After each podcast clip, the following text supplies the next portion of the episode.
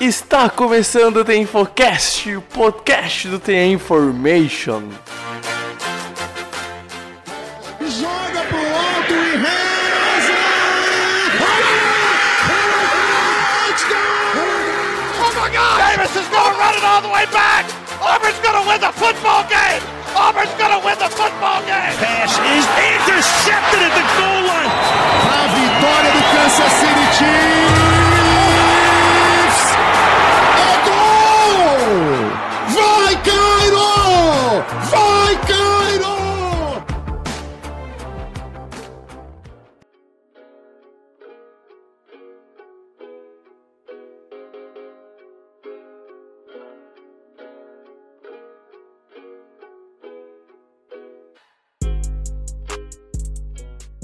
Olá, olá! Sejam bem-vindos, ouvintes do The Infocast. Está começando mais um podcast do The Information. Eu sou o Pedro Bragolin. Estamos iniciando o episódio de número 173. Hoje, Pedro Matsunaga, para fazermos o preview da Week 8. Quase 50% da temporada já se foi. E cara, vamos lá então, porque olha essa rodada é de novo mais umas que tem uns confrontos bem interessantes já pensando em janeiro. E antes de tudo, cara, queria saber como tu estás, Pedro Matsunaga, tudo certo? Fala aí, Bregs, fala aí, ouvinte do Infocast, né? Tamo de volta aqui para gravar mais um podcast. É, agora definitivamente entrando, né? Praticamente na metade da temporada regular. E, e é isso aí, né? É, a gente vai começar a ter algumas respostas sobre, sobre algumas disputas é, nessa, nessa semana, né? E como você citou, alguns confrontos são importantes para isso, mas é isso aí. É, tamo bem, tamo feliz. É, e é isso, cara. Só triste que os Rays perderam ontem pros Dodgers e, e perderam a World Series, mas segue o jogo. Poderosa World Series acabou. bah, Eu fico triste que o beisebol não tem tantos fãs no Brasil. Poderia ter mais, acho um baita esporte, né? Fazer o quê? Faz parte. E com a gente também, Rafael Kuter. Rafa Kuter, tão, agora tão presente no Rookie Report, né? Produtor do Rookie Report. Kuter, tudo certo, velho? Bem-vindo ao Infocast. Bora pra mais um EP, cara. Tudo tranquilo? Salve Breg, salve Japa. Grande abraço aí pro, pro ouvinte do The Infocast. E é isso aí, né, gente? Estamos de volta aí para mais um, um preview.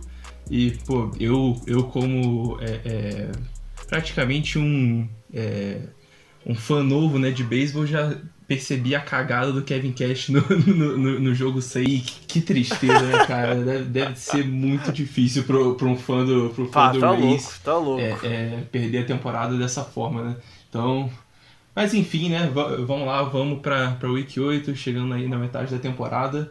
É muito confronto interessante aí, confronto de, de divisão que vai ser essencial aí pro, pro posicionamento dos times no final da temporada. Vamos lá, vamos ver como que é, é, esses jogos vão, é, como esses jogos vão sair.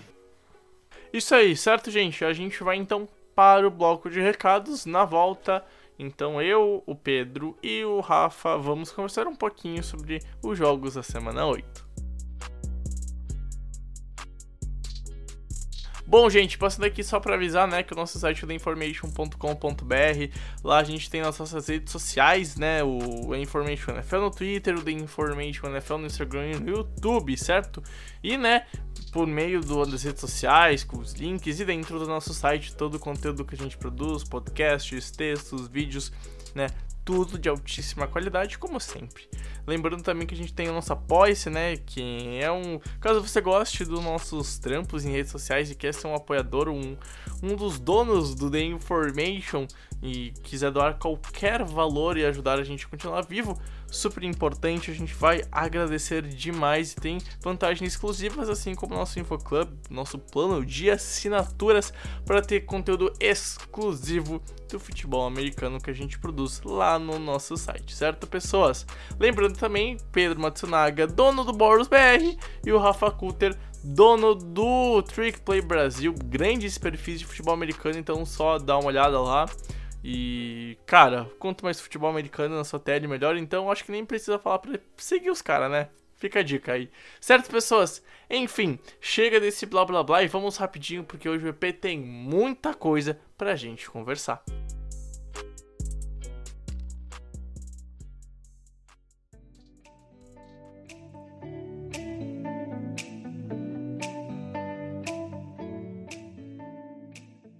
Bom, pessoas, vamos lá então começar esse podcast falando sobre um jogo que ocorre domingo, um jogo que ocorre no primeiro horário, né?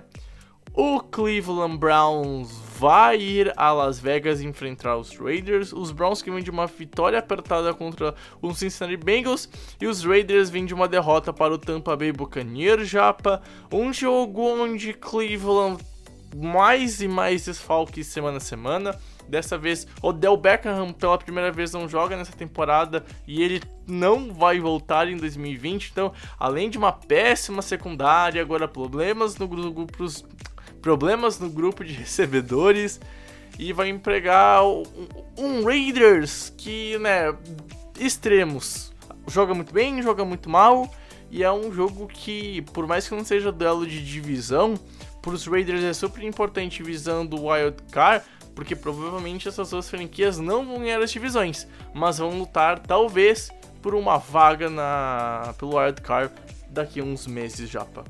É, esse jogo tem uma característica um pouco parecida com, com jogos divisionais, né, Bregs? Porque é isso.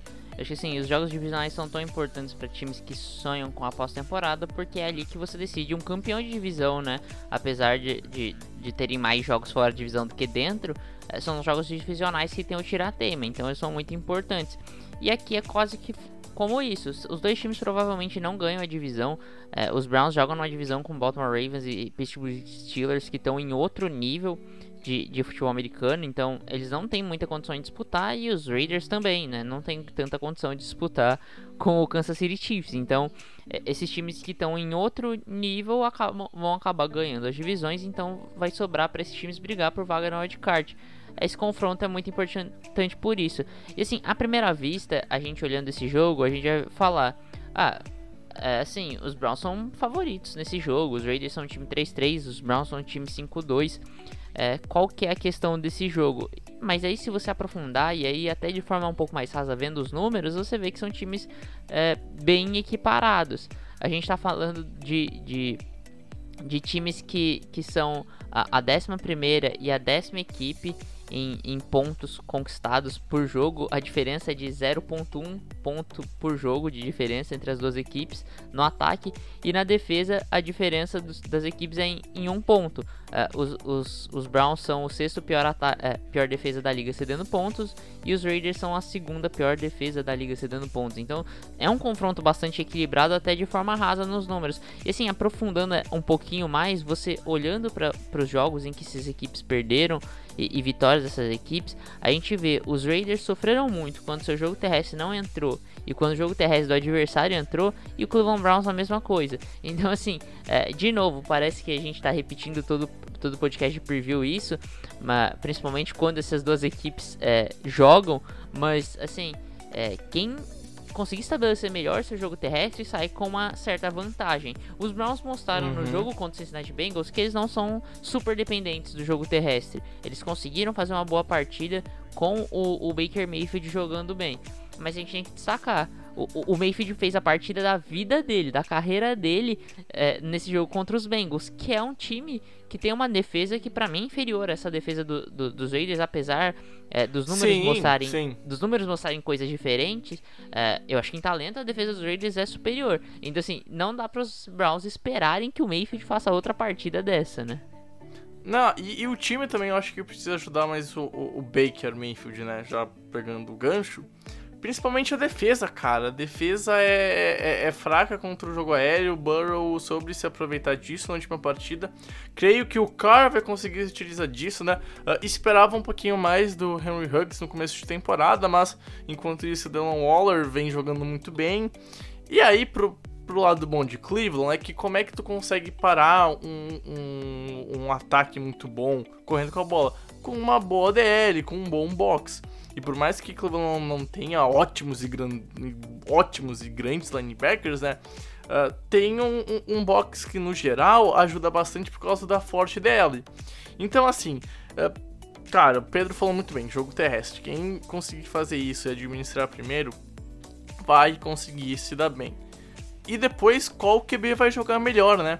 Eu acho que depois do jogo terrestre, que as duas franquias precisam estabelecer, qual QB que vai jogar melhor, que vai passar melhor e qual vai cometer menos erro. Porque a gente já viu esse ano os dois QB jogando muito bem e os dois QB jogando muito mal.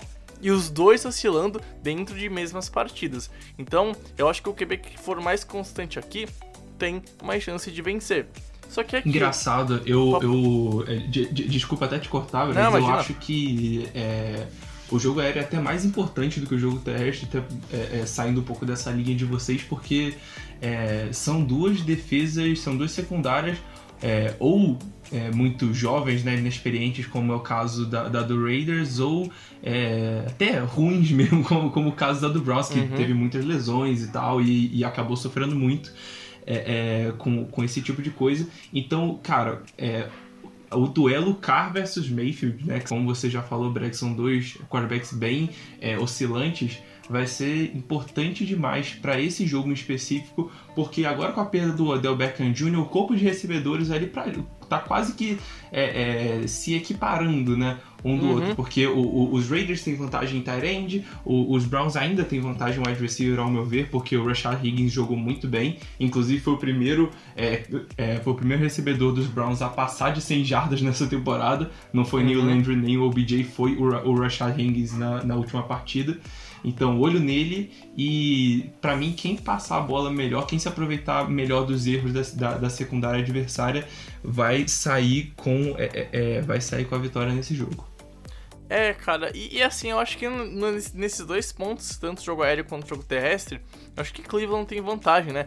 Cleveland é o terceiro melhor jogo terrestre, é a quinta melhor defesa contra o jogo terrestre, e por mais que os números sejam parecidos em, em, em- em defesas do jogo aéreo e no, no jogo aéreo em si, ah, eu acho que Cleveland tem mais armas, e eu acho que as armas também começam na sideline. né? O Gruden não tá fazendo um péssimo ano e ele mostra assim evoluções dentro do, do trabalho que ele tá fazendo lá, lá com os Vegas. Só que assim, eu acho que o Stefanski, ele tá conseguindo encontrar um ritmo, ele tá faz- fazendo esse time vencer com vários desfalques, seja pelos opt-outs que já aconteceram, né? E com as lesões que vem se agravando, e agora mais uma lesão, agora implicando demais no jogo que ele gosta, que é faz o jogo terrestre andar, e aí já tinha o Nick Chubb fora, aí play action, e aí quando tu perde o teu principal recebedor, complica bastante, mas tem outros nomes, né? E o, e o Cutter ressaltou muito bem. E eu ainda acho que tanto em nomes ou em, em, em poder de decidir jogos, eu acho que Cleveland tem vantagem. Ah, Las Vegas é um time que comete muitos turnovers, tanto que no, no takeaway tá menos 5, né? Que é a quinta pior na, na NFL. E o Cleveland é a quinta melhor defesa roubando bolas. É, tá na Calma, Breck. 5 turnovers positivo. Porque, que, porque... Não, Que não, que- Só, só fazer uma observação aqui que. Ah, verdade, tá, eu pensei que eu tava, eu pensei que eu tava com o dado errado. Ah, tá. Não é, é que você tá com o dado errado. É que na verdade a quinta é a melhor equipe no diferencial de turnovers. A defesa de Dallas, de Dallas, ó, de Cleveland é a defesa que mais força turnovers na liga.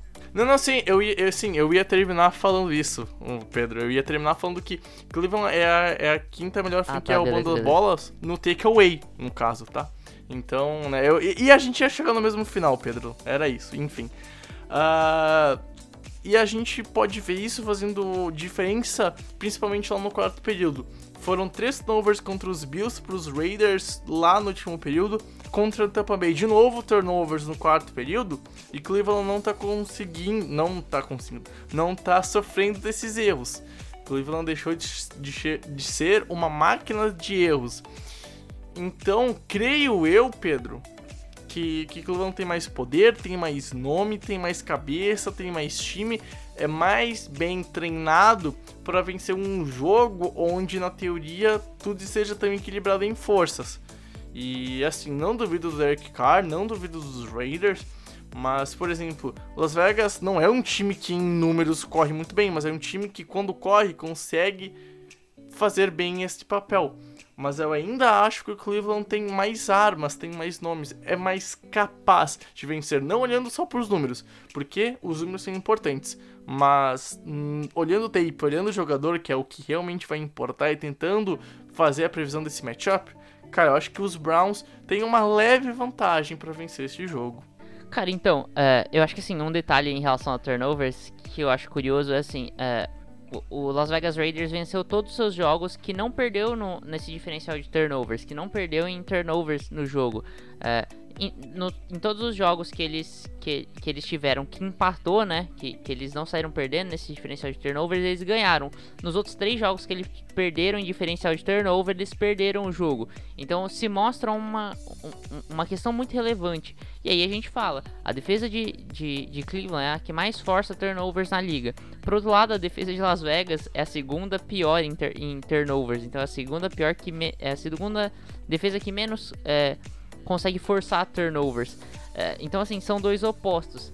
É, se a defesa de, do, de, Cleveland conseguir forçar turnovers, a gente tem uma vantagem, eu acho que para os Browns considerável.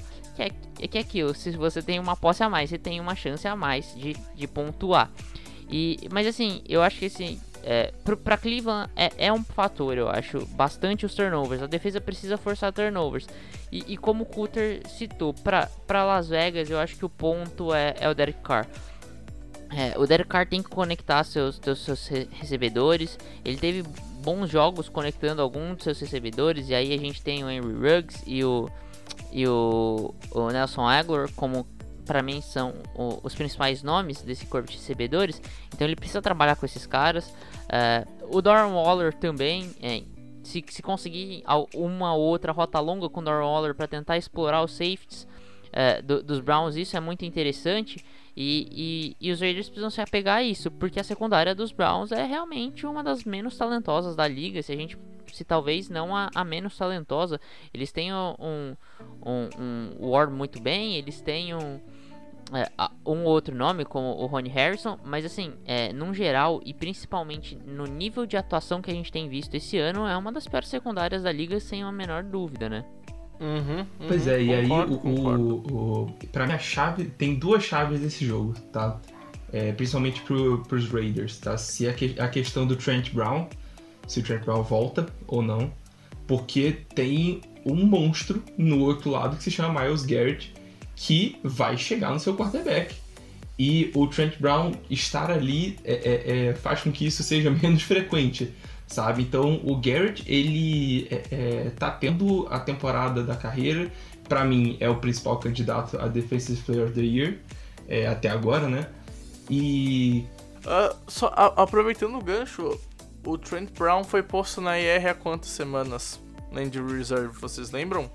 Que agora de cabeça eu juro que eu não sei, cara. Pois é, por isso que eu botei como dúvida. Eu não sei se, o, se o Brown Porque volta. Eu, eu, ele tá na IR, mas eu, eu não eu, lembro quando ele, ele, foi posto. Eu, eu tô vendo aqui o status dele, ele treinou de forma completa no último treino do, dos Raiders, ele tá como questionável, então ele ainda ele pode voltar a jogar se, se for hum. o caso. É, beleza, então continua como dúvida, né, isso. E aí, se, cara, se, se, se o Garrett conseguir brincar é, é, no lado ali do Trent Brown, cara, fica muito difícil do Carr. E, cara, eles precisam fazer. O, o braço do cara tem que sair doendo desse jogo de tanto lançar a bola em profundidade. Porque eles têm a velocidade do Henry Ruggs, eles têm a uhum. velocidade do, do Nelson Aguilar, que foi é, é, praticamente ressuscitado pelo esse ataque do, do Raiders depois de sair totalmente é, é descreditado, né? Lá, lá do. desacreditado lá dos Eagles. Então cara, eles têm que usar é, essas armas em velocidade e aí estica o campo e abre espaço para quem? Pro Waller em rotas menores, pro Josh Jacobs, que não tá tendo uma temporada nem um pouco boa, ele teve uma média de, um uhum. ponto, de, de 1.7 jardas por, por carregada na última semana, então foi e, bem e assim, triste. Eu, eu acho que o que mais me estranha é, tipo assim, a gente tem na mentalidade que os Raiders correm bem com a bola, né? Tipo, uhum. uh, não é que eles correm bem com a bola, em números eles não correm. Só que eu acho que em alguns momentos da partida eles correm bem e, isso passa a, a, impressão que eles são uma boa equipe correndo com a bola. Só que eles não são, eles são uma equipe que hoje estão no meio da tabela, né, nessas estatísticas. Pois é, pois é. E, e, então eu acho que é oscilante. A palavra para mim que define os Raiders pelo terceiro ano seguinte é oscilação, cara. Então, uh, em qualquer coisa que a gente vai conversar sobre o Oakland, Oakland Raiders e o Las Vegas Raiders, é ver como o time vai oscilar ou se ele não vai oscilar, porque, né, é complicado também ser um jogo na NFL quando tu é 8 ou 80, certo, pessoas? Enfim, passando para o próximo jogo, Rafael Cutter. Temos então o que eu diria ser o jogo da rodada, cara. Baltimore Ravens, Pittsburgh Steelers. O último invicto vai continuar invicto? Ou será que o Baltimore Ravens vai fazer gracinhas e vai voltar a liderar a EFC North? Que, cara, tá uma baita divisão. Esse ano tá louco, tá muito bem disputada. Só não é a melhor divisão da NFL porque existe uma tal de NFC West, né? Mas a gente já chega lá daqui a pouquinho. E assim, cara, mais um duelo onde defesas têm que se provar. Principalmente vai ser, na minha opinião, um grande teste da defesa do, dos Steelers, que hoje para mim é a melhor da NFL e com certa folga. Só que o ataque dos Steelers não me empolga. E se tiver um tiroteio, eu não sei se o ataque do, dos Steelers consegue fazer frente ao ataque dos Ravens. Ou tô errado? Como é que tu vê esse jogo, Rafael Kutter? Então, cara, é, para mim com certeza é o jogo da semana, tá? Então, é, é, é confronto de divisão, os times se odeiam. É, e, pô, dois times que são com certeza é, contender pro, pro Super Bowl, ou pelo menos pra EFC, então é, vai ser um jogaço. E, cara, você falou de, de tiroteio, cara, eu não vejo quase que possibilidade nenhuma de um tiroteio aqui, cara, porque as duas defesas são muito boas. A secundária dos Ravens é maravilhosa. O jogo terrestre, a proteção pro jogo terrestre nem tanto, sabe? O, o, o, o... Só que aí você olha, do outro lado é o James Conner correndo com a bola. Que tá jogando bem esse ano? Tá, mas não é. Não é aquele Dalvin Cook da vida, não é um Derrick Henry da vida, é um James Conner, sabe? Nem, e...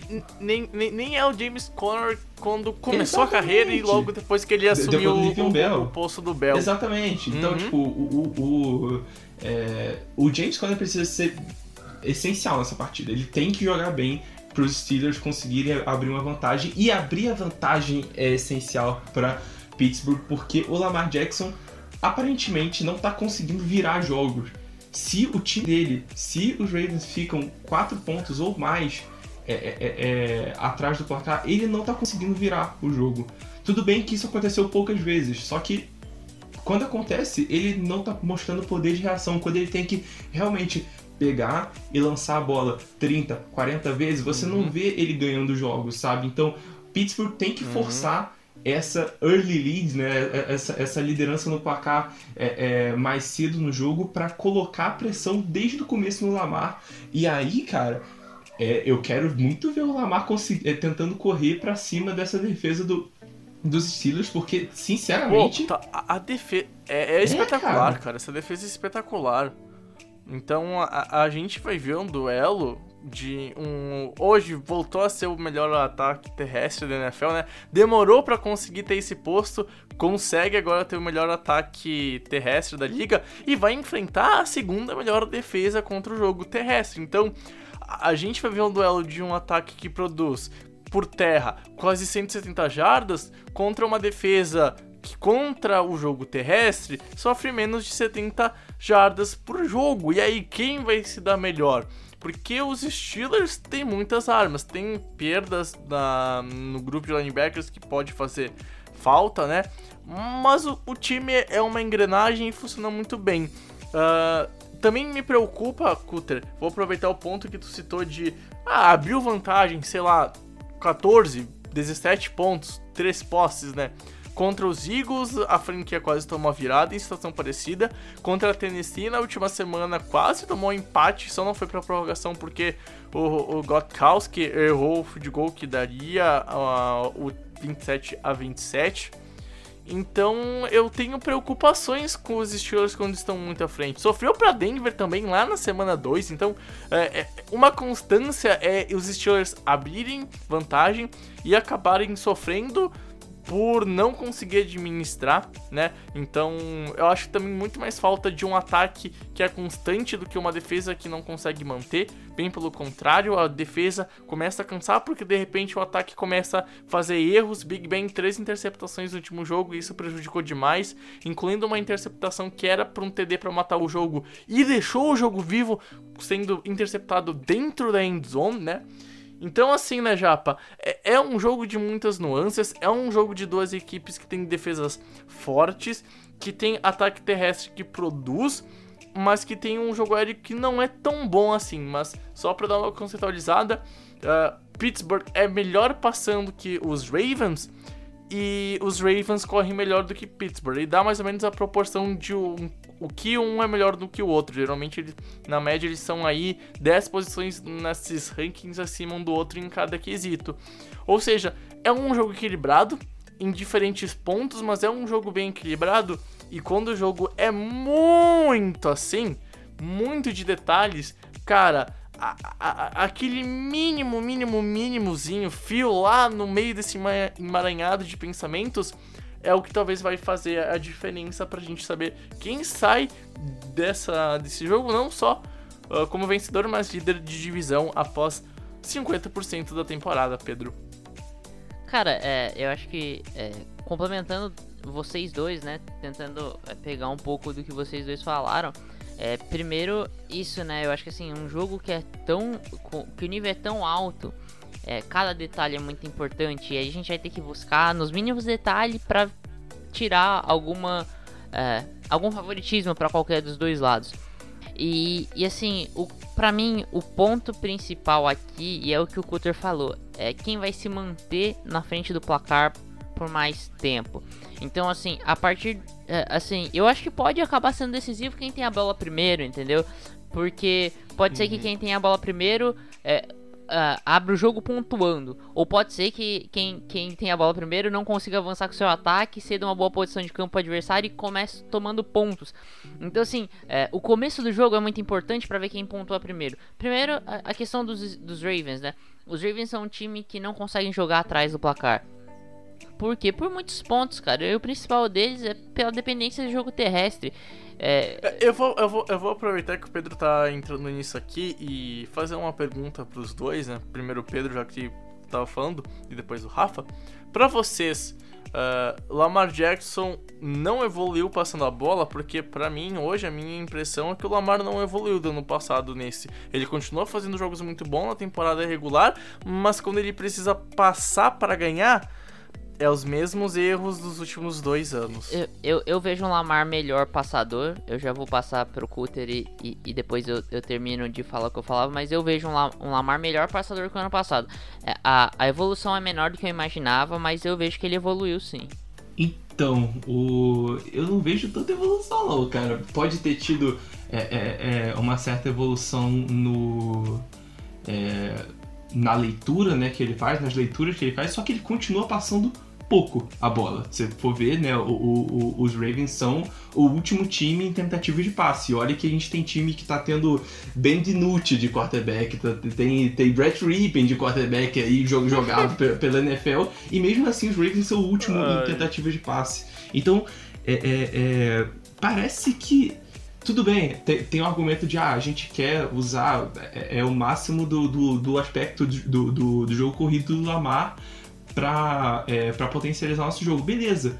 Só que pa, parece que ainda não tem muita confiança no do Lamar, né, cara? Tipo, e tem, tem, tem, tem certos pontos onde o, o Lamar melhorou, mas eu acho que tinha que ter melhorado muito mais e nas estatísticas é, parece que não teve praticamente evolução nenhuma. Então, é, é isso.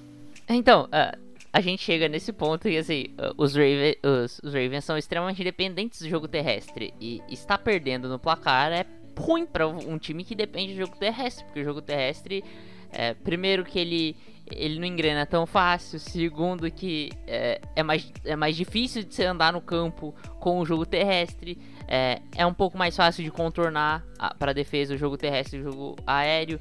Então, assim, os Ravens não conseguem trabalhar é, é, perdendo o jogo. A, a diferença é que quando eles estão ganhando, eles trabalham muito bem ofensivamente, eles sabem gastar relógio, eles controlam o relógio completamente. E a equipe dos Ravens vem de um bye week e os Steelers de um jogo muito complicado contra o Tennessee Titans, um jogo muito físico. Então, se os Ravens é, têm a primeira posse, eles vão poder jogar físico. E jogar físico contra os Steelers pode ser uma chave muito importante. Primeiro, você quebra um pass rush extremamente voraz dos Steelers. É por muito é é a defesa que mais pressiona os quarterbacks adversários. A e, diferença... lembrando, e lembrando que um bom, um bom jogo terrestre é o que melhor ajuda a deixar um pass rusher ruim no jogo, né? Exatamente. E assim, é, a diferença para o segundo colocado dos Steelers em, em, questão de pressão é de 8%. Eles têm 37%. O segundo colocado, que é os Ravens, tem 29%. E não tem mais então, Marshall Young, né? A diferença de, é, de, de, pressão é muito grande. Os, os Steelers, eles isso. É... Então, os Steelers são o time que mais pressiona o quarterback por muito. É, até por, por, por, ser uma defesa muito agressiva em dados momentos, Mike Tomlin é, soube mesclar bem até o momento. Teve algumas chamadas equivocadas, mas soube mesclar bem é, essa, essa, essa agressividade da defesa dos Steelers. E então, assim, os Ravens terem o domínio do placar é extremamente importante para eles poderem jogar físico, eles poderem anular algumas questões dessa defesa dos Steelers. E aí a gente vai citar principalmente pass rush, como eu falei aqui. Então, eu acho que é, o time que se mantiver na frente do placar por algum tempo é o time que sai vencedor dessa partida. Eu não consigo afirmar qual dos dois times vai sair vencedor. E assim, de verdade, é, eu, eu não apostaria nesse jogo. Esse é um jogo que, assim, com certeza eu não apostaria pra galera da Bet aí, porque é, porque é isso que a gente vem falando, é o detalhe. E aí o detalhe pode ser o time que pontuar primeiro pode vencer, o que, o que é muito bizarro. Num jogo tão uhum. dinâmico como o futebol americano, é, uma, a primeira pontuação ser a definitiva, mas eu acho que existe uma chance até que razoável disso acontecer nesse jogo. Pois é, eu, eu vejo mais potencial de virada pro time dos Steelers do que pro time do, do, dos Ravens. Só que o ataque dos Steelers não tá, não tá bem, cara. Houve três interceptações na semana passada, sabe? E tipo, a, a secundária do Titans ela tá, é, é, é ela tá bem inferior do que, o que, do que a gente viu ano passado, apesar dela ainda tá bem. E o Big Ben foi lá e lançou três picks, inclusive uma muito é, crucial, né? Como o Bregs falou. Então, é, é, eu acho que eles têm um potencial melhor de virar, de virar jogos né? Mas mesmo assim, eu, eu, eu não consigo ver um, um, comeback grande nesse jogo, não. Para mim, é, é, é, eu vejo uhum. os Steelers ganhando, porque são um time mais acertadinhos, é, um time com mais momentum, né? Mesmo com o bye do, dos Ravens, né? E, e, o, e o Harbaugh tendo ganho os quatro últimos jogos que ele saiu do bye. Mas o, eu ainda vejo os Steelers saindo melhor, porque eles estão com uma moral absurda. E se eles ganharem aqui do Ravens, cara, pô é, é, é, vira fortíssimo candidato, talvez até favorito ficar... pro Super Bowl.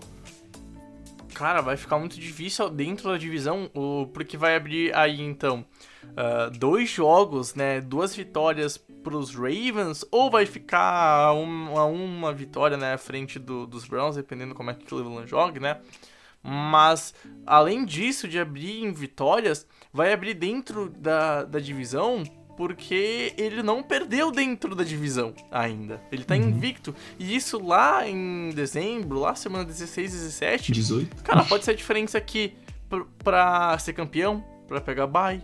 Então, cara, é, é, é um jogo que é vital, é vital. E assim, a volta desse jogo vai ser mais importante ainda. Então, né, fica aqui a dica. Quem puder ver, assista esse jogo. Indicação aqui do The Information. Se o jogo for ruim, pode cobrar a gente lá, né? Que a gente vai ter zicado.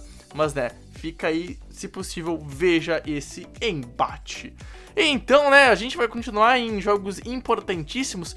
Porque, meus amigos, a, a melhor divisão da NFL terá final de semana Seattle Seahawks que vem do pior jogo da temporada, uma derrota, força Curter, para enfrentar o São Francisco 49ers, um time que tem duas derrotas a mais, só que está apenas a um jogo atrás em questão de número de vitórias.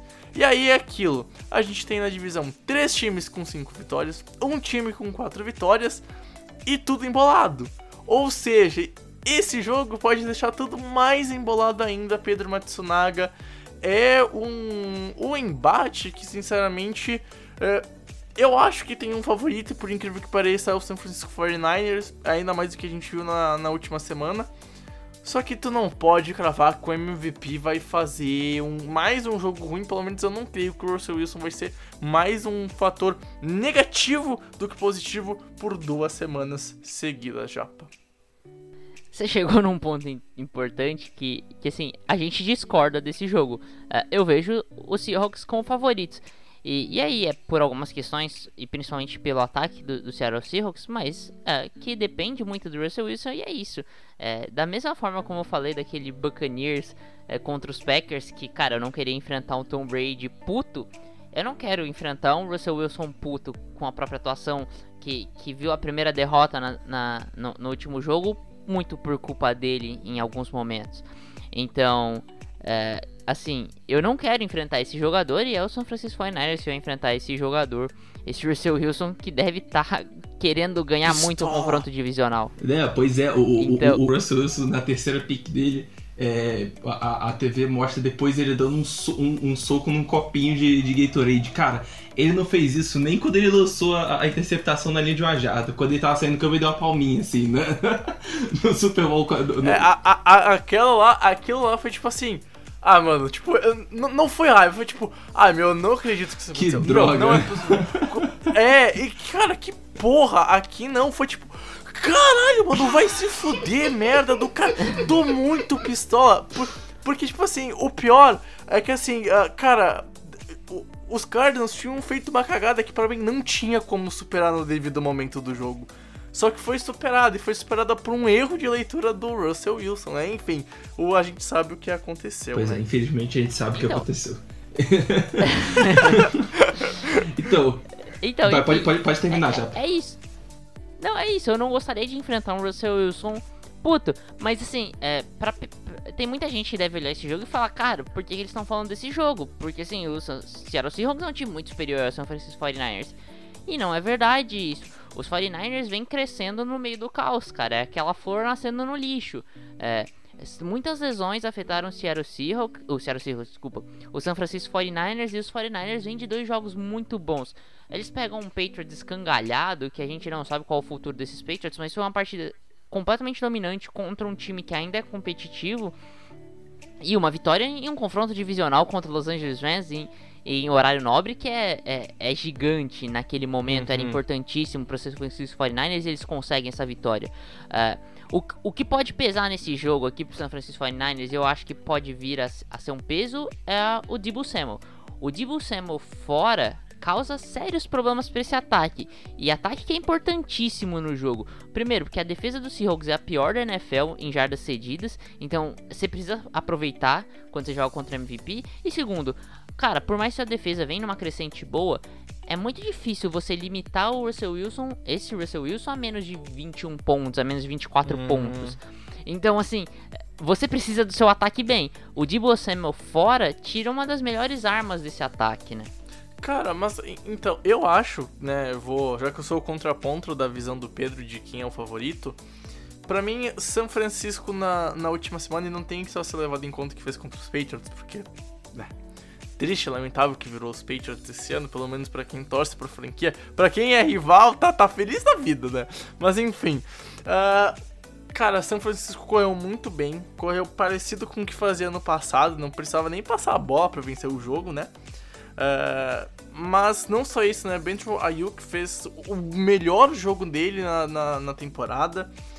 E George Kittle, né, vai enfrentar um time que é o pior time cedendo jardas aéreas. É tipo quase 400 jardas aéreas por jogo. É muita coisa, essa defesa é muito ruim. E assim, a gente já sabe que a primeira linha não é boa, não tem nenhum talento, mas consegue, de certa forma, parar o jogo terrestre, né? Uma franquia mediana que hoje cede cerca de 100, 110 jardas por partida na média, então, de certa forma, não vai ser a, mais difícil, mas também não é a mais fácil para o São Francisco enfrentar.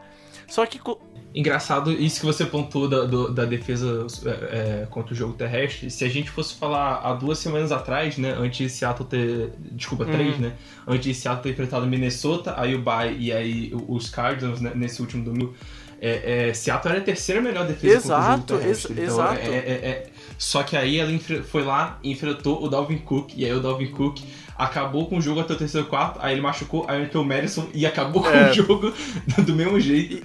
É, e contra a Arizona foi muito parecido, então realmente uhum. foi uma, uma involução assim, da, da, da, da defesa contra uhum. o jogo terrestre de Seattle. Eu quero ver se o Jamal Adams vai voltar.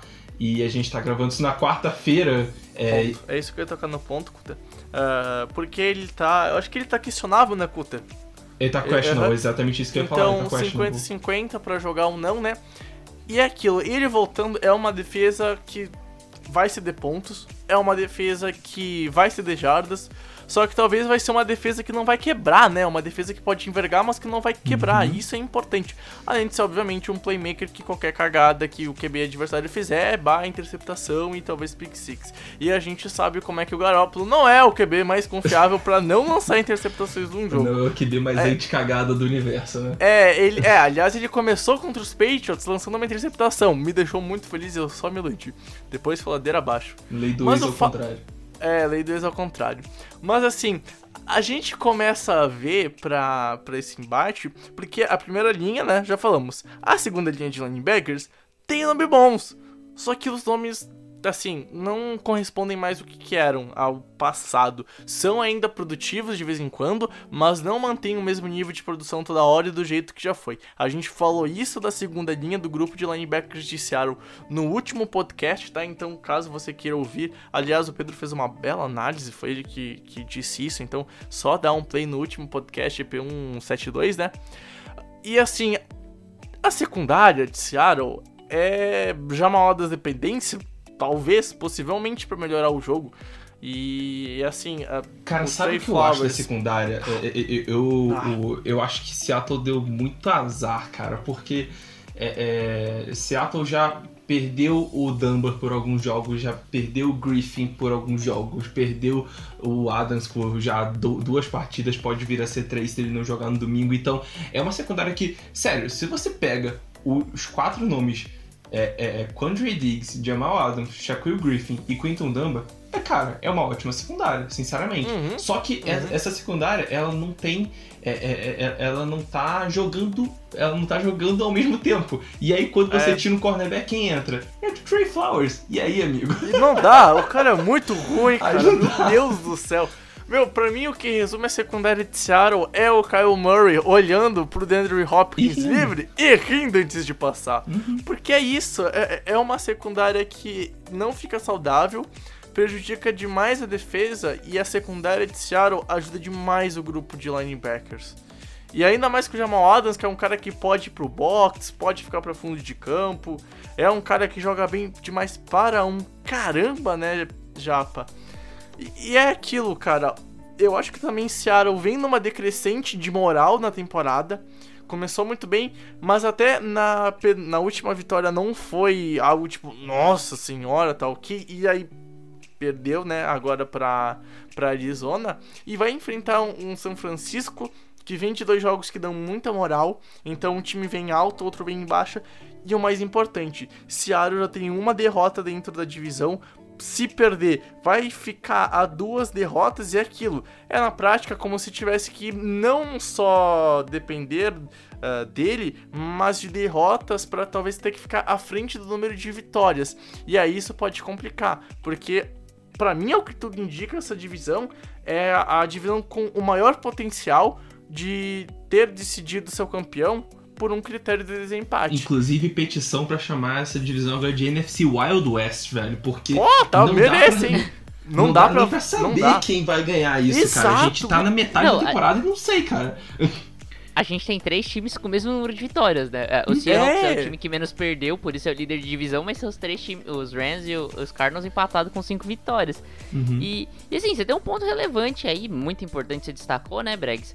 Que é essa questão dos confrontos divisionais. Seattle continua dependendo de si mesmo, porque vai enfrentar o, os times de, da, da, da, sua divisão ainda. Então tem dois jogos contra os Rams, ainda tem um jogo contra os Cardinals. Então é, Mas esse confronto é, é, é, lembrando que também quando a gente fala que depende de si mesmo, né? É, é, é aquilo lá, depende de si mesmo. Mas também vai depender, talvez, Não. de algum momento, a, é. a, a, algum tropeço dentro da própria divisão. Então, tipo Não, tipo assim, e, e, por, porque e... O, o, o, que mais pode complicar, Pedro, só antes de eu passar a palavra para ti, eu acho que até esperar a gente vai. Esse jogo a gente vai estourar um pouco mais do tempo que a gente delimita, porque vale a pena conversar. Porque vamos supor assim, bah, Seattle perde para São Francisco E aí, então, uh, num duelo contra São Francisco e Arizona, que ele tá atrás dos, do, dos critérios de desempate, talvez isso até complique mais ainda, pô. Se eu torcer pra um, eu vou me fuder com outro, tá ligado? Então, é, cara, é, é, um jogo muito importante, muito importante. E, outro, e outro ponto relevante, a gente sabe dessa história de que confrontos divisionais é tudo aberto. Ponto. Mas assim, o ponto é, a gente já viu times que que jogam de forma excelente fora da própria divisão e dentro da divisão tem muitos problemas. Então, assim, esse pode ser um ponto aqui do Seattle Seahawks. Você perder, por exemplo, três confrontos divisionais seguidos, isso pode causar algum aspecto mental no, no, no, time e pode ser um problema. E assim, fechar aqui o, o, a, a, minha fala sobre esse jogo, vocês, vocês citaram a Jamal Adams dependência, o Cutter citou muito bem que, das lesões que vem prejudicando a secundária do Seattle Seahawks, mas é, pro torcedor do Seattle, não é achar que assim, ah, o Jamal Adams voltou, os problemas estão resolvidos. Primeiro, a, a, secundária é frágil por isso, por muitas lesões e não consegue ficar saudável nunca. Não é só Jamal Adams voltar que vai resolver tudo.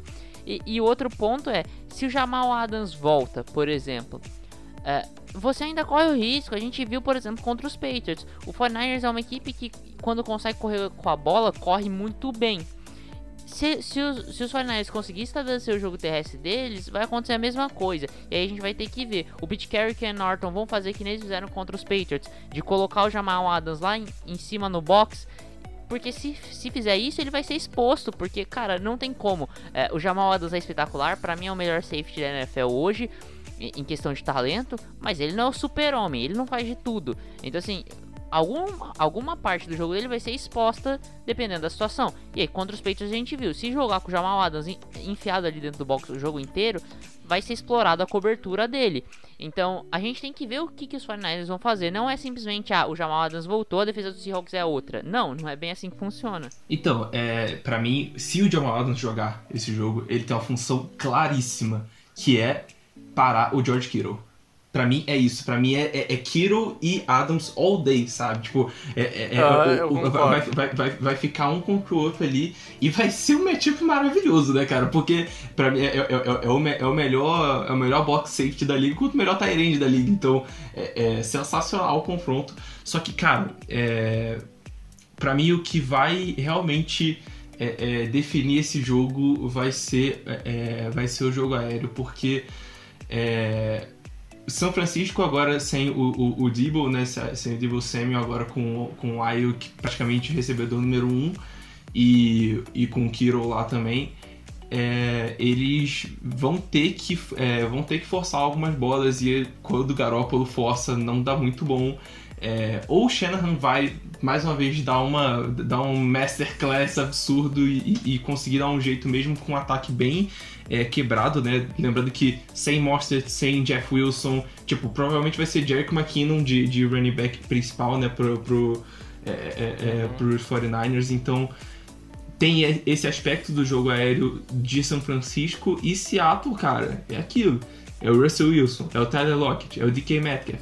Só que é uma baita de uma secundária que eles estão enfrentando. Então, é, é, vamos ver se alguns outros alvos começam a aparecer, talvez um Greg Olsen, Will Disley ou, ou, ou, até algum outro recebedor, talvez o, o calor lá, o Fred Swain, apareça também. Então é, vai ser um jogo muito interessante, principalmente no, no, no é, na parte aérea. Eu acho que o Russell Wilson não vai sofrer tanta pressão porque a, a, a OL vai conseguir dar, é, dar um jeito aí de parar a DL, que também sofreu bastante com é, lesão e saída de jogadores né, no, no é, nos últimos meses de lá de São Francisco.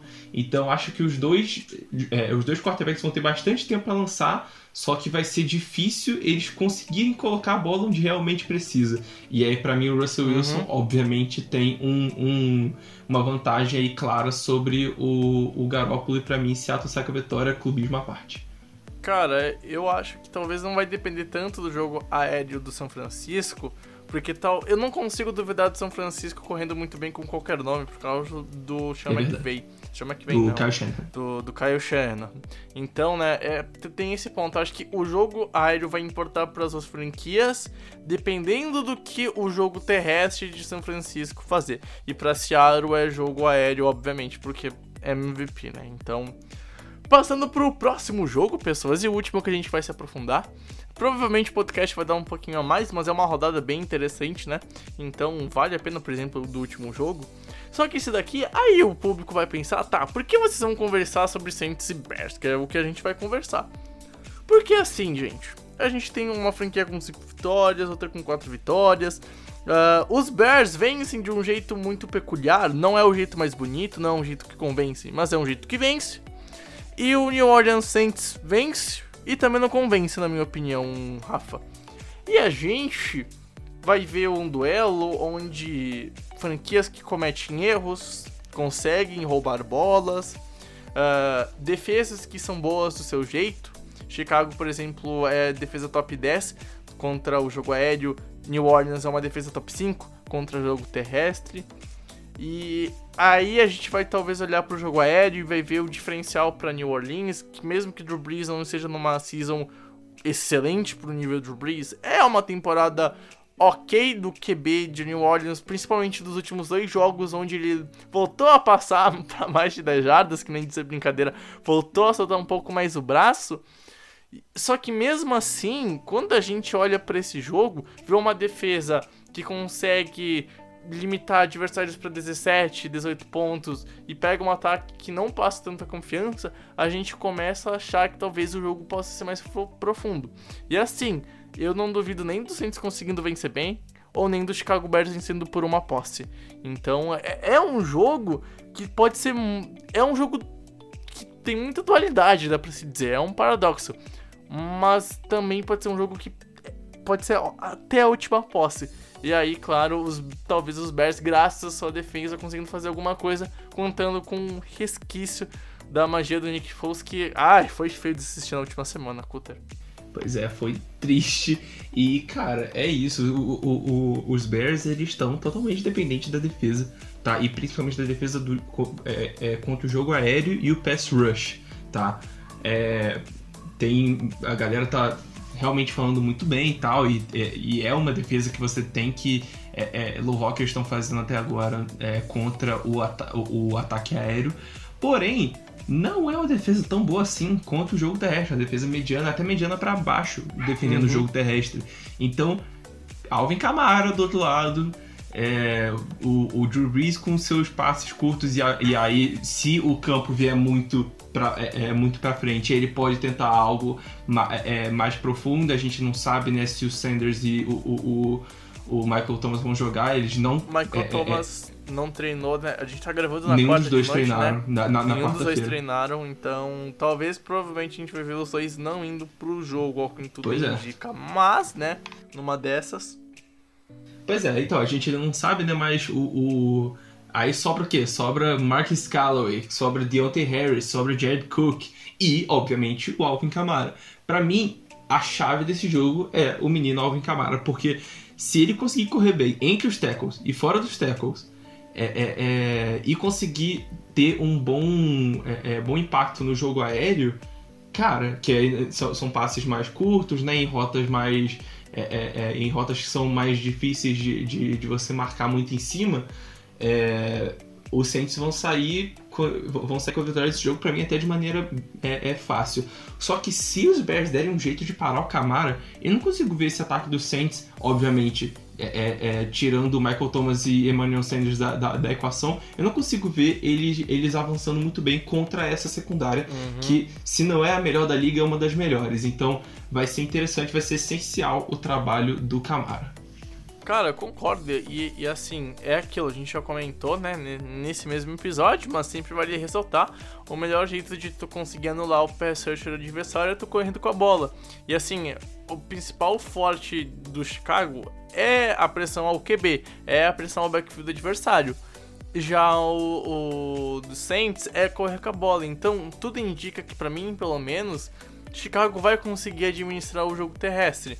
E aí é aquilo, né? A gente tem um QB muito inteligente, que consegue ler bem a defesa, vai identificar onde é que tem o cobertor curto, se vier blitz vai conseguir, e é o que tá conseguindo nas últimas duas semanas, extrair jardas pro, pro Saints nessas jogadas. Então é, é, é um jogo muito de xadrez, é um xadrez defensivo e como todo dos Bears Tudo se passa pela defesa dos Bears contra o ataque adversário, essa semana então contra os Saints, né?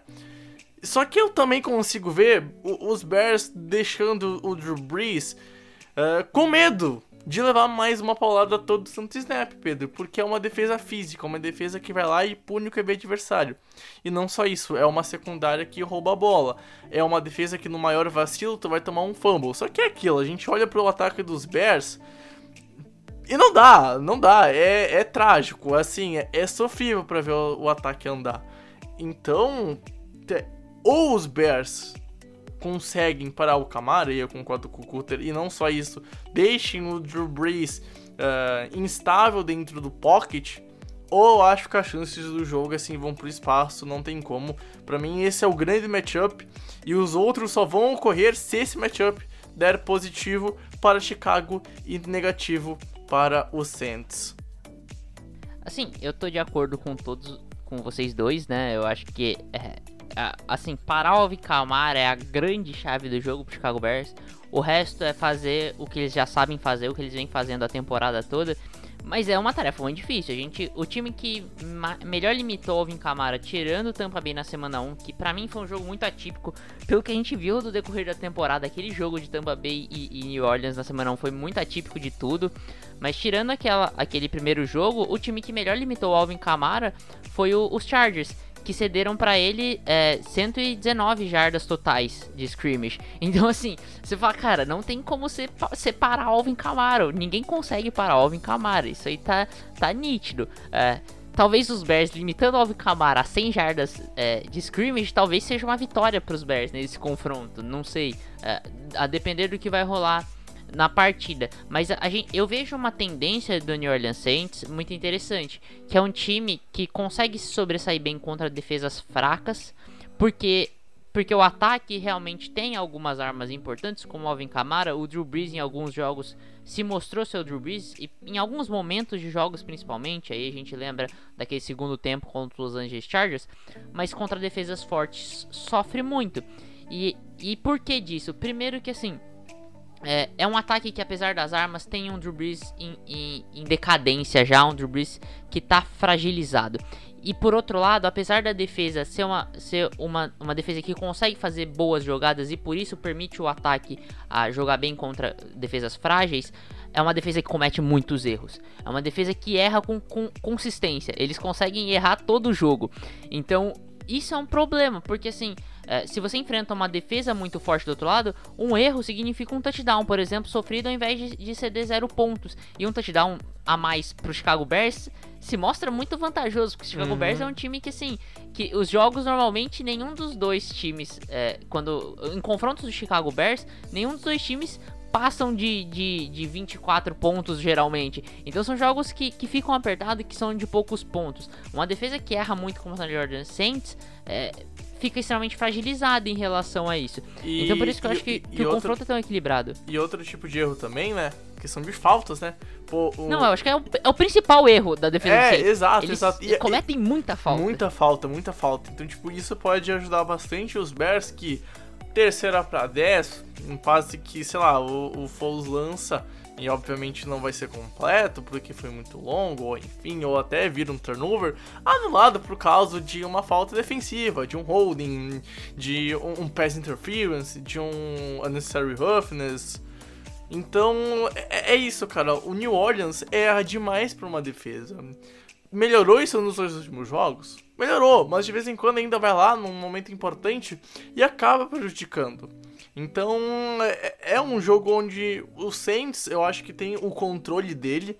Eu acho que o Saints tem total condições de ele ditar o ritmo. Só que é aquilo, eu não confio no Saints ditando o ritmo contra essa defesa. Eu acho que é a tendência, mas não acho que vai durar todo o jogo. Assim como, por exemplo, no último jogo, os Bears em determinado momento estavam vivos. Foi começar a destoar quando depois de um bom tempo de jogo, o Sean McVay vai fazendo seus ajustes e os Rams conseguem punir em pontos Chicago. E aí o que acontece? Chicago tem interceptação na end zone, tenta uma quarta para gol e não consegue, e os erros dos ataques pesam. Só que é aquilo, para isso acontecer, o, o jogo dos Saints tem que entrar. E por mais que eu acho que a tendência seja o jogo terrestre do Saints entrar, cara, eu não consigo duvidar contra essa O defesa problema- do Chicago. Pa- Então, pode falar, é- pode falar um negócio aqui. Calma aí, eu só preciso falar um negócio. Por favor, vamos questionar o, o emprego do Matt Nagy. Eu não tô falando a gente aqui, mas todo mundo. Ah, sim, Cara, sim, sim. Por favor. Assim, a Tá gente vai louco. falar que o Nick Foles é limitado. É limitado, cara, mas o Matt Nagy sabe que ele é limitado, então por que coloca ele em situações em que ele vai ser exposto, entendeu? Você sabe que só ele não consegue segurar muito contra um pass rush mais forte, então por que que você faz jogadas que, de, de double moves, de, de, de rotas longas, e- é? Então assim, cara, não, o Matt Nagy tem que ser questionado. A defesa vem salvando ele desde que ele virou head coach do Chicago Bears e ninguém questiona o emprego dele. Exato, O exato. problema, cara, o problema é que quando, é, é, quando você limita essas jogadas mais extensas assim do, do, do ataque de Chicago, você fica com o quê? Com o jogo terrestre e sinceramente. É, a gente tem que questionar o, o Matt mas tem que questionar o David Montgomery, que é muito ruim Nossa também, cara. Meu senhora. Deus do céu, cara. Ah, Aí, per- perdeu- e, tipo, per- a, a OL não ajuda Ah, também. Perdeu o Terry A OL, a. OL não ajuda. Perdeu o Terry Cohen foi É. o. Perderam o Terry Cohen, que é, que é uma opção mais pra passes curtos e tal. Então, tipo, essa lesão do Cohen, inclusive, você pontuou muito bem, porque ela é essencial, porque o Terry Cohen é o cara pra passe curto, é o cara pra wheel route, pra jogada um pouco mais rápida, assim, é- é, e ele agora tá fora, sabe? O David Montgomery não consegue receber a bola direito. E aí você fica pendente de ou você consegue uma jogada num- numa rota maneira do Robinson, do Anthony Miller, é, ou você consegue uma corrida com o David Montgomery. E nada disso tá funcionando Uhum. direito porque o Foles, um, não tem tempo e dois, David Montgomery não tá conseguindo correr atrás dessa linha ofensiva. Então o ataque fica congelado, sabe, Uhum. Chicago. Então fica muito difícil você tentar fazer alguma coisa ali, ainda mais agora com esse com essa defesa que é esse front seven que é muito bom de, de New Orleans, tá? Você vai, vai ver o Demario Davis chegando no Foles direto, pode anotar isso. Demario Davis é, é- é- vai ser importante nessa partida.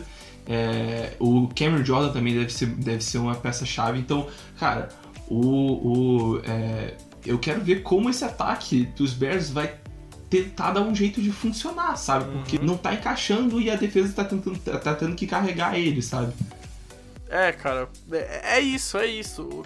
E assim, ah, pô, eu duvido, eu duvido que não tenha um running back free agency que consiga fazer melhor a função do que o Pederson, que é retornador e recebedor.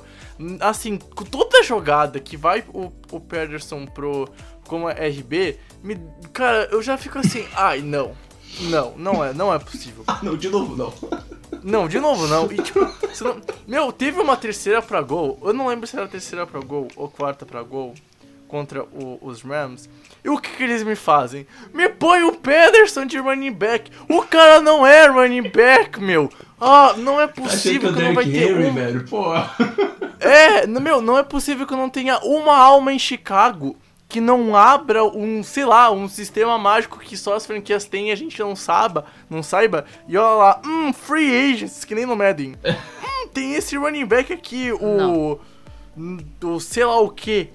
Não é possível, eu Lamar não tá entendo isso. A gente, a gente precisa falar um negócio que, que chegou num momento e que se precisa justificar você pagar um salário pro Cordell Patterson. Porque assim, É. ele é um Devin. Ele é, ele é um Devin Hester que deu errado. Aí você tenta usar de qualquer jeito. Porque assim, ele não sabe receber bem. Ele não sabe correr rota direito. Ele não sabe correr com a bola. Você, cara, você Isso é assim, retornador, "E cara. É um baita retornador, pagar um mas- salário pra esse cara? É, ele só sabe correr com a bola em retorno. Deu, é isso. Não, e é nem é isso. tão bom assim. ah, ele não é. Devin Ele, ah, tudo bem. o Devin O, Hester o. Devin Hester Ele é é bom ele é bom. Eu- tipo, ele, eu- ele é bom é retornador. Bem. Mas é que assim, nos dias de hoje, você só paga um retornador. Você paga o que você paga no Cordell Patterson no retornador se o cara for Ah, Devin não, Hester. obviamente o salário dele Ah, é, obviamente não, não, não, não- não vale o que... Não, não condiz É. com o que ele faz, obviamente, né? Mas assim, é. ah, sei lá, é. Ai, é erros de Chicago que acontecem dentro de campo, tudo porque tem erros fora de campo. E é, sei lá, cara, eu- hum, cara, quando o Pedro fala que a gente tem que contestar o, o, o Matt Nagy, é isso, é isso. Enfim, ah, estouramos o tempo de quase todos os jogos nessa semana tão importante. Então, Pedro, sem enrolação, vire o host, pegue o, o seu tempo de 30 segundos pra cada um e bora passar a limpo a rodada. Então, começando a rodada no Thursday Night Football, Atlanta Falcons e Carolina Panthers. Cara, então, os Panthers devem ganhar esse jogo pelo simples motivo que, assim, o Matt Rule consegue fazer esse time competitivo. E o Atlanta Falcons consegue dar um jeito de perder todo o jogo. É impressionante, eles dão um jeito. Pode parecer impossível, eles dão um jeito de perder. Então, assim, os Panthers ganham por causa dessas questões. Bregs pra você, New England Patriots e Buffalo Bills. Cara, os Bills vêm num momento ruim, mas pra sorte eles pegam os Patriots em um momento muito pior. Uh, os Bills são favoritos, uh, tem uma defesa muito melhor, uh, um ataque que o Josh Allen tá medíocre depois de um começo de talvez brigar pelo MVP do QB, mas é aquilo, Buffalo é um time melhor, enfrenta um time pior e deve vencer, e tem que vencer se quiser ser campeão de divisão. Cutter para você, Los Angeles Rams e Miami Dolphins. É estreia do Tua Tagovailoa, né? É, é... que, que sorte dele, né? Estrear justamente contra Aaron Donald. Vai ser muito difícil esse jogo para ele. É, é, eu espero que ele tenha um jogo é, é mediano, assim, tentando explorar o que dá para ele, mas para mim o, os Rams são totalmente favoritos e é, deve sair com a vitória. Tem um jogo que eu vou comentar aqui, New York Jets e Kansas City Chiefs que vai acontecer no domingo, mas não vou comentar esse jogo. Eu vou falar de Penn State e Ohio State porque é mais interessante. O Ohio State deve ganhar o jogo porque assim, é, o Justin Fields vem para uma temporada de, de Heisman e, e Penn State está sofrendo muito com a falta do Mika Parsons. No ataque também as chamadas estão ruins, então o Ohio State deve ganhar com certa tranquilidade no sábado. Greg, pra você, Minnesota Vikings e Green Bay Packers. Pô, tô louco, acho que é mais um jogo que a gente pode comentar sobre college, né? uh, mas, mas enfim, é óbvio que Green Bay vai ganhar, né, gente? Pô, o, os Vikings estão em uma reconstrução de elenco e tentam ser competitivos, algo que em certo momento é, em certo momento não é. Uh, Kirk Cousins oscilando bastante e pega um Packers redondinho, afinado, que hoje para mim é o melhor time da NFC. Packers vencem sem dificuldades. Cutter, Indianapolis Colts e Detroit Lions. Esse é um jogo interessante porque os Colts estão voltando de bye, né? E é um time que se acerta com, com o passado da temporada. Só que Detroit também tá, tá começando a pegar um ritmo maneiro. Então eu espero um jogo com uma qualidade surpreendentemente boa. É, acho que, que Indianapolis é favorito, mas eu também não, não, não ficaria nem um pouco surpreso se o Stafford carregasse os Lions para essa vitória. Uh, Tennessee Titans e Cincinnati Bengals jogam no domingo. E, cara, os Tennessee Titans deve vencer com certa tranquilidade. Uh, os Bengals dão muito pouco apoio ao Joe Burrow, seja na defesa, seja na OL. Então, assim, uh, o Joe Burrow joga ele, os recebedores e o, e, e o John Mixon, e, e é isso. Uh, e os Tennessee Titans devem se recuperar dessa derrota para os Steelers, graças ao Gotskowski, mais uma vez falhando muito. Bregs, é, Los Angeles Chargers e Denver Broncos. Cara, os Chargers é um time melhor. Pegam um, uns Broncos onde Drew Locke tá sendo bem inconstante, não vem sendo a solução. E é óbvio que não dava pra esperar que ele seria a solução, né, gente? Pô, pé no chão, né? Mas a questão é que os Chargers é um time melhor, com um QB melhor e um, deve vencer, tá? E eu acho que deve vencer até com certa tranquilidade tem o Roy nessa, te nessa temporada até agora e para mim deve continuar vencendo e vai vencer sem dificuldades. Cutter, pra você, Sunday Night Football, Dallas Cowboys e Philadelphia Eagles. Que jogaço!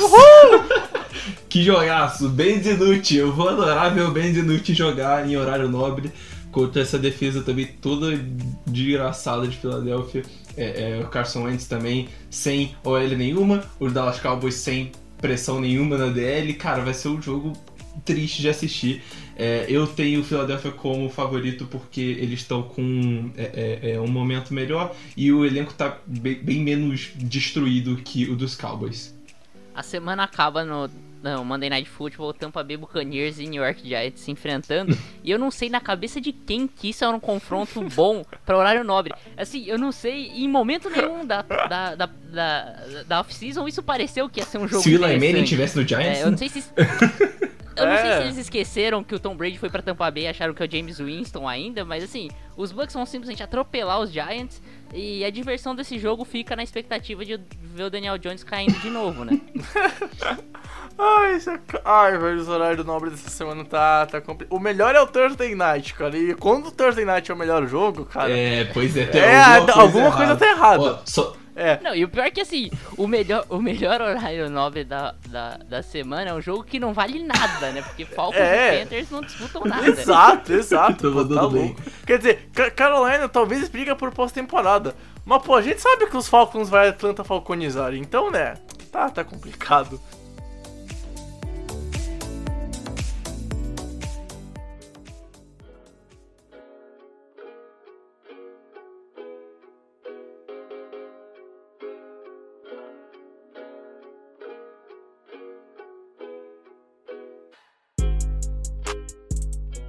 Bom, gente, vamos então terminando o episódio, quase uma hora e dez. Um episódio um pouquinho mais longo, mas um EP que é recheado de informações.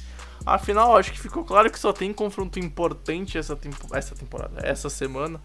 Né, e ficou claro com os que a gente comentou um pouquinho mais aprofundadamente, principalmente os dois do meio, que são jogos vitais, vitais visando a divisão e jogos que podem fazer a diferença no título dela em bye week ou wildcard, ou se não vai pra pós-temporada, vai que numa dessas, né, tu nunca sabe o que a dona NFL vai te aprontar lá na semana 17, quando acaba a regular season, ou semana 18, né. Enfim, Cutter, muito obrigado pela presença, mais um EP feito e até a próxima, velho. Eu que agradeço, é, agradeço você, Brega, você, Japa e todos os ouvintes, tá, que chegaram até aqui. É, pois é, né, a maioria dos jogos vão ser importantes, tirando os jogos de prime time, a maioria dos jogos são, são- são importantes. Então vai ser muito interessante ver, é, ver essa rodada. É, inclusive, Indianapolis e, e Detroit deve ser um jogo bem importante, então é nisso, porque Detroit tá começando a, a, a, piscar para uma possível pós-temporada, e se, ainda mais se eles pegarem essa vitória. Então, olho neles. Realidade, mas vai ser um jogo que vai enganar todo mundo. Uhum. Matt Patricia depois vai decair e vai ficar salvo no cargo pro ano que vem. Foi assim que ele sobreviveu últimos Exatamente. anos, cara. Então, né, é, é- o ciclo Matt Patricia começa a ser criado. Ah, Japa, cara, muito obrigado pela sua presença. Mais um, um, um EP pra conta, né? E até o próximo episódio. Tamo junto, valeu e tchau, tchau, velho. Obrigado, Cutter. Obrigado, Bregs. Obrigado, ouvinte aí que tá é, escutando a gente. É, se tem algum torcedor do, do New York Giants ou do Kansas City Chiefs que ficou chateado comigo, Jets, É, Jets, desculpa. Jets. É, dos Jets, desculpa. Desculpa aí pros, pros torcedores, mas, cara, reclama com, com quem montou a tabela aí, porque esse jogo não, não deveria existir. e. é, mas é, é isso aí. Obrigado, ouvinte aí que escutou a gente por mais uma, essa- mais uma semana. A gente se vê na semana que vem pro review dessa semana 8. É isso aí, um abraço e tchau. Bom, gente, foi um prazer inenarrável ter estado com você, Cutter, com você, Japa, mas principalmente com você, amigo ouvinte. A gente se encontra no próximo episódio. Eu espero que você tenha um ótimo domingo de NFL. Teremos mudança na Information por esse domingo, então fique ligado nas nossas redes sociais, arroba NFL no Twitter. Vai sair principalmente, né? Porque a gente trampa mais lá. Enfim, tamo junto, valeu e tchau, tchau!